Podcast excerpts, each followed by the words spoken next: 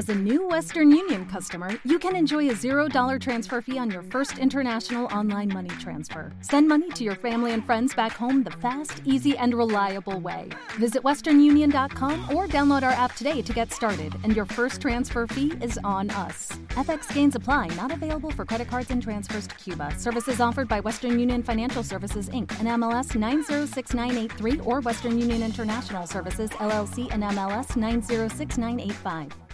Si quieres aprender derecho administrativo, escucha este podcast.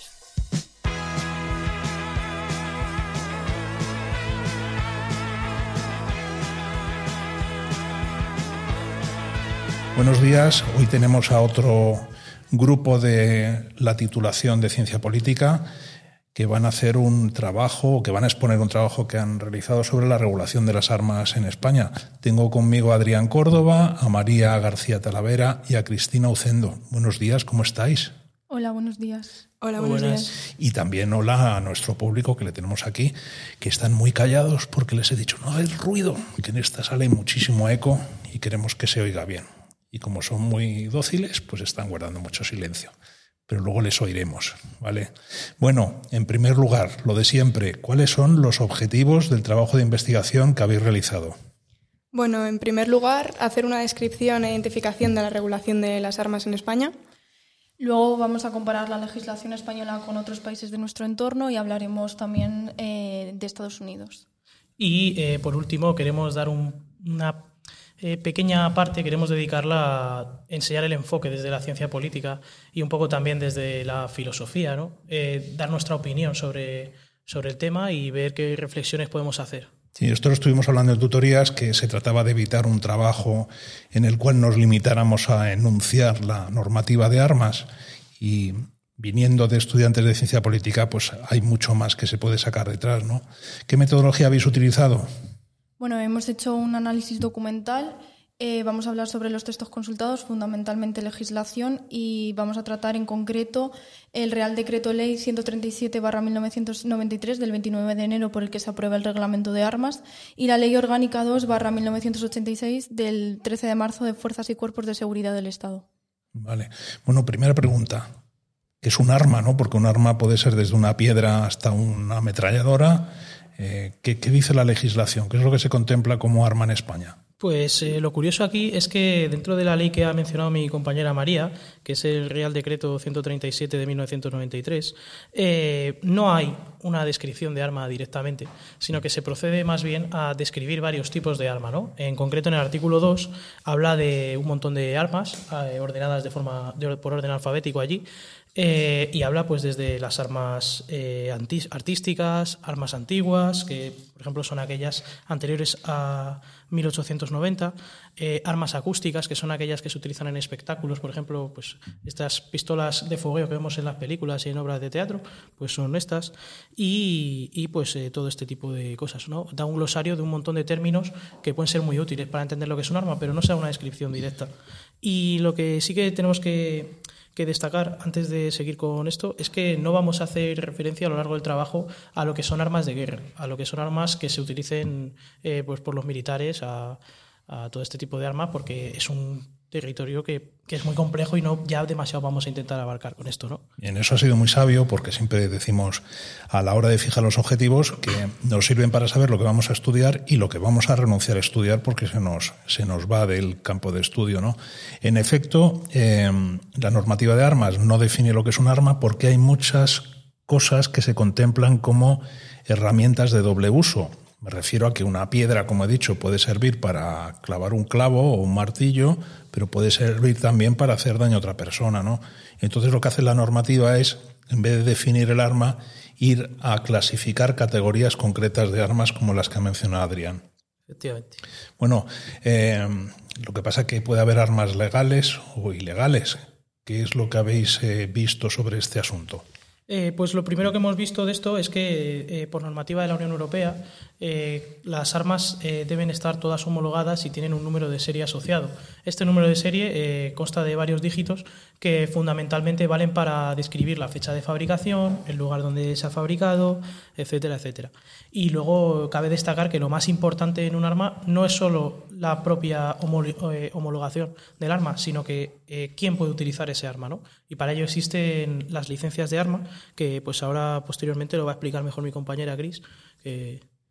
es un poco lo que ocurre con los vehículos, con los coches, ¿no? Efectivamente. Que hay una licencia para el coche y una para el conductor, el permiso de conducir para el conductor y, la, el permiso de circulación para el vehículo. Tienen que estar autorizadas las dos cosas. Y en caso de muchas de las armas, todas las armas de fuego, hay eso, pues la guía del arma, que es la autorización del, del objeto, y luego el permiso de armas del, del titular. Efectivamente, al igual que tenemos el carnet de conducir, pues bueno, tenemos un carnet de arma, que es eh, la licencia, y se establecen en categorías desde la A a la F. Vamos a empezar con el arma más común, que es, bueno, no el arma, la licencia más común, que es la que suele tener todo el mundo, es la licencia tipo B, que en la que se pueden utilizar armas cortas como pistolas y revólveres. Son armas de, primera categoría y, como hemos dicho, es la licencia más usual, eh, aparte de, bueno, las de caza. Eh, para obtenerla es necesario constar en la solicitud varios motivos, eh, pero lo más importante es que mm, la razón de defensa de personas o bienes no justifica la obtención de esta licencia. Em, después, la licencia de tipo A eh, es de uso para las fuerzas y cuerpos de seguridad del Estado, pero em, solo en su ámbito privado, es decir, por motivos de seguridad y no es, no es el arma de servicio de la gente.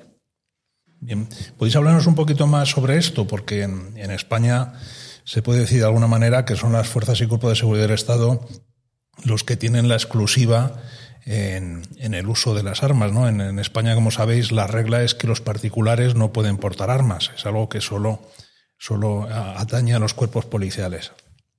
¿En, qué, ¿en qué ocasiones pueden, pueden hacer uso de las armas? Eh, sí, bueno, mm, como sabéis, las fuerzas y cuerpos de seguridad del Estado son un conjunto de fuerzas de seguridad de carácter profesional eh, cuyo objetivo es proteger el libre ejercicio de los derechos y libertades y garantizar la seguridad ciudadana. Eh, ellos se regulan en la ley orgánica que he mencionado antes, la Ley Orgánica 2-1986.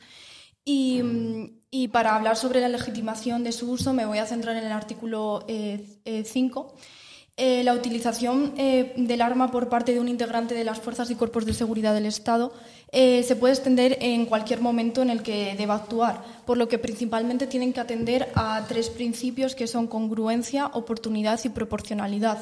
Estos principios se refieren a la toma de decisión para intervenir sobre un determinado hecho, haciendo uso o no del arma, y que tiene consecuencias tanto por acción como por omisión. Eh, este artículo también advierte que su uso debe efectuarse cuando exista un riesgo mm, grave para la vida del integrante em, de las fuerzas y cuerpos de seguridad del Estado, su integración física o la de terceras personas, o también si existe un peligro para la seguridad ciudadana. Esta es la cláusula que en derecho penal se llama de legítima defensa, el riesgo inminente para la propia vida o la de terceros. Bueno, y esto en cuanto a las licencias de cuerpos policiales, pero ¿qué hay del resto de licencias que habéis mencionado antes? Bueno, pues eh, prosiguiendo con el abecedario, hemos explicado la A y la B, la C. Eh, solo pueden tenerla los vigilantes de seguridad, los vigilantes explosivos, guardas rurales y estos, eh, bueno, em, es verdad que no se rigen por las mismas normas que los cuerpos y fuerzas de seguridad del Estado. Eh, los exámenes que tienen que pasar para obtener esta licencia constan de tres pruebas y además eh, se suelen repetir varias veces, sobre, todo los exámenes de tiro. Eh, las, armas, reglamentarias son las del revólver calibre 38 especial y cuando sea necesario el uso de armas largas se utilizará la escopeta de repetición calibre 12-70. Además, eh, muy importante eh, decir que bueno, los vigilantes, cuando no estén de servicio, eh, tienen que dejar las armas para que éstas sean custodiadas en, unas, en unos sitios que estén debidamente autorizados por la Guardia Civil. Son unos armarios, ¿cómo se dice?, acorazados. Efectivamente, porque al final esta licencia solo es para el uso eh, em, en, el, en, el, trabajo. armeros, armeros se llaman, que no me venía la, palabra así. Cuando, cuando estos salen de su jornada laboral, no, esta licencia no, no vale de nada, no tienen derecho a utilizar ninguna arma. Y como decís aquí, es la Guardia Civil la que tiene competencias en, en materia de autorización y control de, de armas. No es la Policía Nacional, es la, Guardia Civil. Justo. El resto de las licencias, eh, la D, E y F, eh, son principalmente para caza mayor o tiro deportivo. ¿Qué se requiere para el uso de, un arma en actividades deportivas? Eh, pues bueno, lo primero que podemos hacer aquí es diferenciar en dos bloques. El primer bloque van a ser estas armas de fuego ¿no? que se utilizan en estas actividades deportivas, como ha mencionado mi, mi compañera Cristina. Pues eh, eso, para la caza y para el tiro se utilizarán armas de licencia E, D y en algunos casos excepcionales, ya lo veremos, la licencia de tipo F. Eh, para la caza en concreto, eh, vamos a abrir un, apartado para, y un pequeño paréntesis para decir que es la actividad en España que más licencias de arma otorga. O sea, al final es una actividad que tanto en España como en otros países de nuestro entorno es, está muy arraigada socialmente, ¿no? Y sobre todo en zonas rurales, tiene una presencia muy importante. Podemos decir que el 70% de las armas de fuego, eh, con datos del año 2019, el 70% de las armas eh, legales que había en nuestro país eh, eran, eran para, para, caza menor y el 80% del total, es decir, un 10% más, son para, para caza en general, incluyendo caza menor como mayor. Eh, las licencias, pues eso, lo que hemos dicho, eh, las de tipo D son para caza mayor y la de tipo E es para, caza menor o deportiva. Em, eh, además, vamos a hablar también del tiro. El tiro, pues ya lo habéis visto en la tele muchas veces cuando son Olimpiadas, que tienes esa prueba, que de hecho a España no se le suele dar demasiado mal. Esta, la licencia que necesitamos para practicar este deporte es normalmente de tipo D para tener un arma así, eh, eh, que también, eh, como curiosidad, es la que se asocia a la caza mayor, que ya lo he mencionado antes, y al uso de ballestas, pero para prácticas de tiro, es decir, si tú ahora mismo quieres ir allí, no necesariamente tienes que sacarte este tipo de licencia, ¿no? O sea, sino que te vale con la de tipo F que, limita el uso de este arma precisamente eso, a un área de tiro eh, especial con un arma que no va a ser tuya que te van a dejar prestada.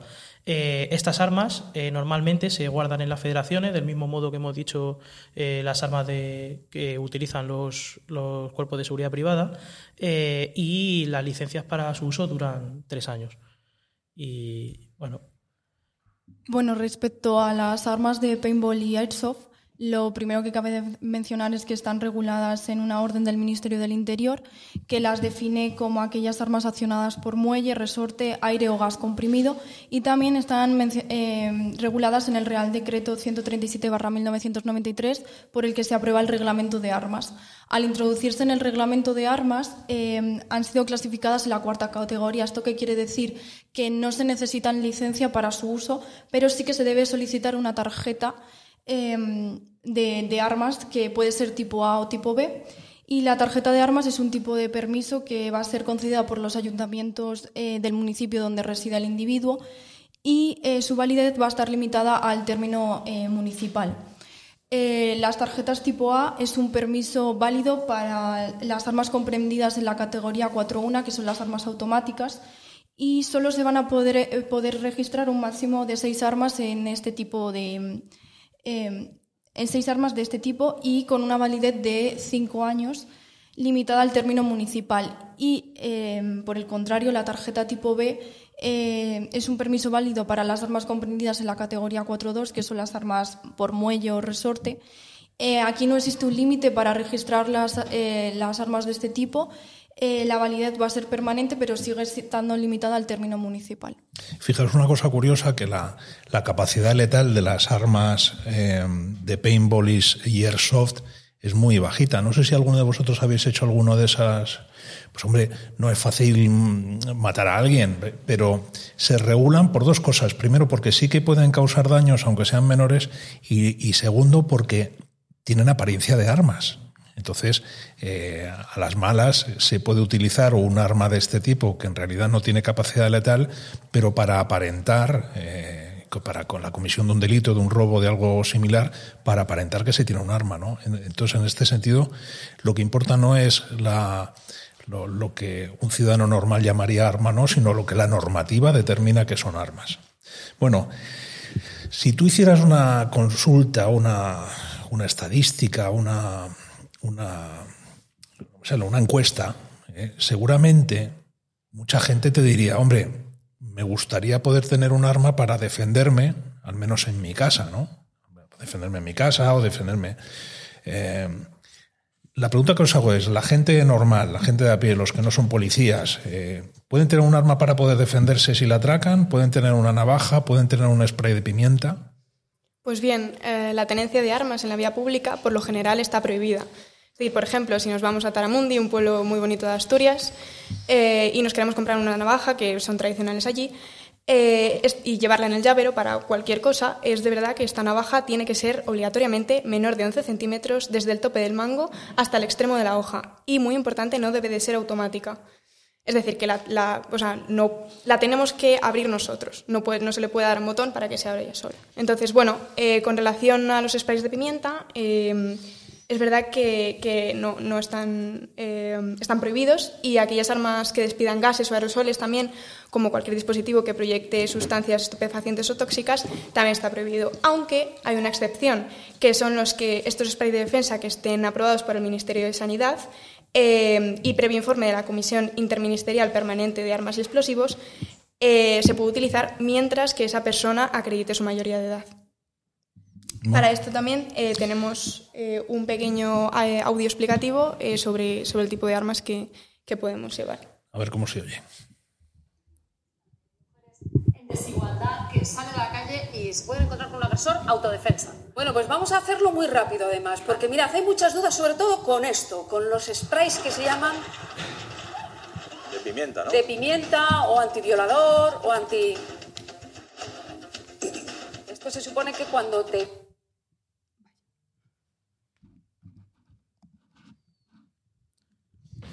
Bueno, tenemos algún problema con la wifi, pero nos hemos quedado con la idea, ¿no? Que hay. Yo creo que las imágenes no son de España, no son de Estados Unidos más bien, pero que hay situaciones en las cuales, pues por una pelea de tráfico o porque una persona se puede sentir amenazada, pues hay este tipo de, de sprays. Bueno, em, yendo a la comparación de España, donde nos hemos centrado con el resto de Europa y con Estados Unidos. ¿Hay alguna legislación internacional que habéis consultado? ¿Hay alguna directiva de la Unión Europea sobre la posesión de armas? Efectivamente, la 555 del 2021 del Parlamento Europeo sobre la adquisición, tenencia e intercambio comercial de armas eh, es la, directiva que hay, pero es verdad que bueno, no existe una sola legislación, sino que hay muchas nacionales y estas nacionales suelen ser eh, muy restrictivas eh, para evitar lo que se produce al final en Estados Unidos. El requisito más importante de, esta directiva es que bueno, eh, las armas tienen que venir marcadas clara y permanentemente y tienen que estar registradas en ficheros informatizados y se tienen que realizar eh, luego controles durante un periodo de 30 años, por lo que ese fichero tiene que conservarse. el, arma siempre, el arma de fuego siempre trazabilidad, ¿no? que, se, que se sepa el origen y que se pueda tener constancia de su recorrido. ¿Cuántas armas hay en España en comparación con otros países que hayáis podido estudiar? Pues según el índice de armas ligeras, en España hay 11 pistolas por cada 100 habitantes. Estamos por debajo de la media comunitaria de 17 debido a que tenemos una de las leyes más restrictivas de la Unión Europea. En cambio, por ejemplo, eh, legislaciones más indulgentes como la de Suiza, eh, hay muchas más armas por persona, eh, porque reconoce el derecho de sus ciudadanos a poseer armas de fuego e incluso les instruyen a hacerlo a partir de los 12 años. Esto es debido a que su código se inspira en la tradición de entrenamiento militar del país y en la defensa de su nación. Además, en los países nórdicos también hay muchas armas por habitantes, llegando a, ser, bueno, llegando a estar por encima de las 10 armas por 100 habitantes y a veces superar incluso las 50. ¿Por qué? Pues porque al final hay mucha más tradición de caza y sobre todo para, para eh, animales mucho más grandes como por ejemplo renos, osos, ciervos o cualquier otra pieza mayor. Eh, aún así, eh, tienen regulaciones muy, muy específicas para su compra y uso, de tal manera que, que, se previenen las dinámicas estadounidenses. Y hablando, ya que has mencionado el caso estadounidense, ¿cómo lo habéis visto? ¿Cómo habéis visto la comparación? Bueno, pues eh, en Estados Unidos em, el poseer y tener eh, la tendencia de armas es un derecho constitucional que se recoge en la famosa segunda enmienda de, de la Constitución. Em, este origen, o sea, el origen de este derecho remonta principalmente a la Guerra de la Independencia, cuando se formaron las, las, famosas milicias, que son un grupo de jóvenes armados que protegían a los pueblos de la invasión inglesa. Y a raíz de esto, pues eh, por el miedo a que volviese a ocurrir, eh, se le dio al pueblo eh, la posibilidad de tener armas.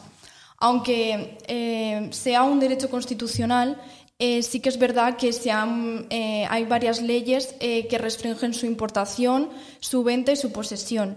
Eh, por ejemplo, la ley de control de armas tiene como objetivo imponer eh, un control más estricto eh, a la hora de entregar licencias y restringe la venta de armas a las personas que em, ya se les había prohibido la tenencia de un arma. Luego tenemos la ley de prevención de la violencia con armas de fuego que obliga a los vendedores de armas a corroborar em, los antecedentes criminales de los compradores antes de realizar la venta. Y, por último, y en último lugar tenemos la Ley Nacional de Armas de Fuego, que imponía un impuesto a la fabricación y transferencia de, las armas de fuego definidas en la ley y además exigía el registro de las armas en la Secretaría em, del Tesoro. Eh, para finalizar, eh, voy eh, a, comentar de forma breve algunas normas que imponen cada uno de los estados, porque no todos son favorables a este derecho. Por ejemplo, tenemos que solo en cinco estados se prohíba llevar armas largas cargadas. Por el contrario, estados como Massachusetts, Minnesota y Nueva Jersey imponen solo permisos para, ello. Y en más de 40 estados las personas pueden portar rifles semiautomáticos cargados en público sin una licencia. Respecto a todo lo mencionado, quiero destacar que en 2020 eh, se registró una tasa histórica del, 25 del 35% perdón, de homicidios con armas de fuego Em, en la que en el 79% eh, estuvieron las armas presentes en homicidios y en el, y en, y en el 53% de los, de los suicidios. Bueno, eh, son datos tremendos, ¿no? El número de homicidios en Estados Unidos es altísimo y hay una razón. Mucha gente dice, bueno, es que el, el, arma es un elemento disuasorio. Pues no parece. El arma una vez que se saca se utiliza, ¿no? Entonces está detrás de todos estos homicidios que habéis mencionado. Vamos al último bloque del trabajo y al que a mí más me, ha interesado, que se refiere al derecho a portar armas, sus implicaciones éticas y sus implicaciones políticas. Dicho de otra manera, ¿cómo podemos analizar el derecho de portar armas desde la perspectiva de la ciencia política? ¿no? ¿Cuál, es, ¿Cuál es el enganche filosófico que hay detrás de la prohibición general en España del uso de armas de fuego? Pues efectivamente, como lo has planteado, hay un trasfondo eh, filosófico detrás muy importante que viene desde hace muchos años. Eh, al final, la legislación que hemos visto en Europa frente a la de Estados Unidos, y más en concreto la de España, que también la hemos estado estudiando en profundidad, eh, es abismal. ¿no? Hay una diferencia muy significativa entre la percepción que tenemos de las armas aquí y allí, debido, yo creo que no solo a conceptos legislativos y políticos, sino también culturales. ya lo vamos a desarrollar eh, más adelante. Eh, ¿De qué forma podemos justificar la posesión lícita de armas y de qué forma podemos argumentar lo contrario? Pues esta es la pregunta que vamos a intentar responder. Eh, yo creo que el debate sobre esta materia tiene su origen en el contrato social. Rousseau, Hobbes, Locke. si, el, si el hombre es verdaderamente un ser traicionero un ser desconfiado, que desconfía de, su vecino, que desconfía del Estado, es muy evidente que sí que exista un mecanismo efectivo para la defensa de los intereses legítimos del individuo. Al final, eh, lo que estamos diciendo todo el rato, la fundamentación del derecho a portar un arma en Estados Unidos eh, es precisamente esta, lo que decía Hobbes. Eh, el hombre es lo para el hombre, ¿no? Entonces pueden atentar contra, contra tu seguridad en todo momento. Pero sin embargo, es verdad que parece que la seguridad en nuestras sociedades europeas es mucho más estable, con toda nuestra política de armas mucho más restrictiva. Entonces, deberíamos plantearnos, ¿verdaderamente es mejor el remedio que la enfermedad? O sea, al final, eh, la conclusión a la que hemos intentado llegar con este trabajo y lo que hemos estado pensando entre nosotros es que el problema de las armas de fuego, especialmente en Estados Unidos, ya no es un problema político, ya no hay una justificación de es que yo llevo una escopeta porque mi vecino puede ser traicionero e intentar robarme, sino que es una cuestión cultural, porque está visto que hay menos homicidios, que hay menos eh, índice de criminalidad con armas de fuego en, Europa y que eh, fundamentalmente acaban mejor las cosas siempre, ¿no?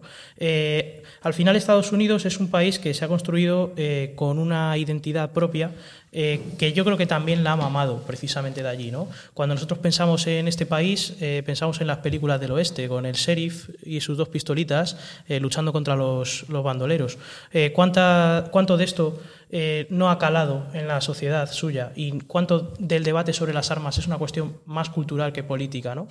¿Verdaderamente existe necesidad de defenderse de otro individuo con armas de fuego? Y lo más importante, ¿verdaderamente el arma de fuego hoy en día nos da una posibilidad de insurrección contra un Estado, que es, para, por, es uno de los principales motivos al final por los que se argumenta su tenencia. ¿no?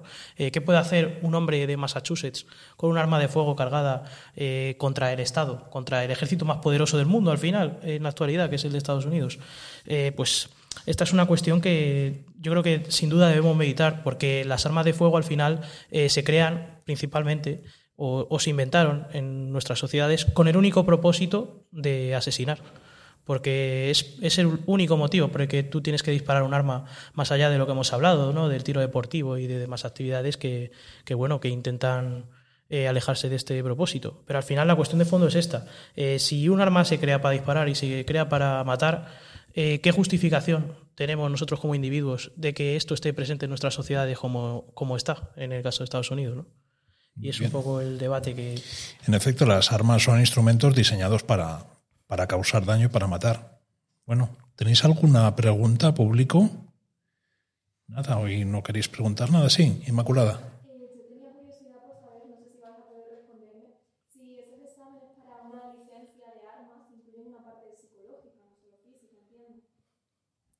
Eh, efectivamente, al igual que, bueno, eh, nuestra compañera ha preguntado si para los exámenes para eh, ser que te sea concedida una licencia de arma necesitas una prueba psicológica, ¿no? y la respuesta es que sí. Eh, del mismo modo en que necesitas una prueba, un examen psicotécnico cuando te vas a sacar el carnet de conducir, ese examen que es un pequeño trámite que todo el mundo se olvida después de que existe, eh, pues en esos mismos centros de evaluación psicotécnica, si, si, ustedes se han fijado cuando han ido a sacarse el carnet de conducir, normalmente tienen un cartelito de que también hacen psicotécnico para armas. Eh, son pruebas efectivamente psíquicas, psicológicas y de percepción, de ver que tengas bien la vista, que ver que tengas bien los sentidos, para que en caso de que se te conceda la licencia, para utilizar un arma de fuego, no vayas a disparar a tu vecino pensando que es un mapache. Entonces. Además, según dice el Real Decreto 2487 eh, de 1998, de 20 de noviembre, eh, en el que se regula la acreditación de la actitud psicofísica, se dice no podrán tener ni usar armas ni ser titulares de las licencias o autorizaciones correspondientes las personas cuyas condiciones psicofísicas les impidan su utilización, y especialmente aquellas para las que la posesión y el uso de armas representen un riesgo propio o ajeno. Bueno, vemos que hay cierto control al menos, ¿no? Bueno, para mí es un placer de verdad el compartir con vosotras y con vosotros eh, estos temas porque eh, desde la ciencia política y el conocimiento que tenéis eh, añadís mucho a la visión de un jurista. ¿no? Entonces, encantado como siempre. Creo que ha sido un buen trabajo, que el resultado es magnífico y espero que hayáis aprendido algo importante hoy. Muchas gracias.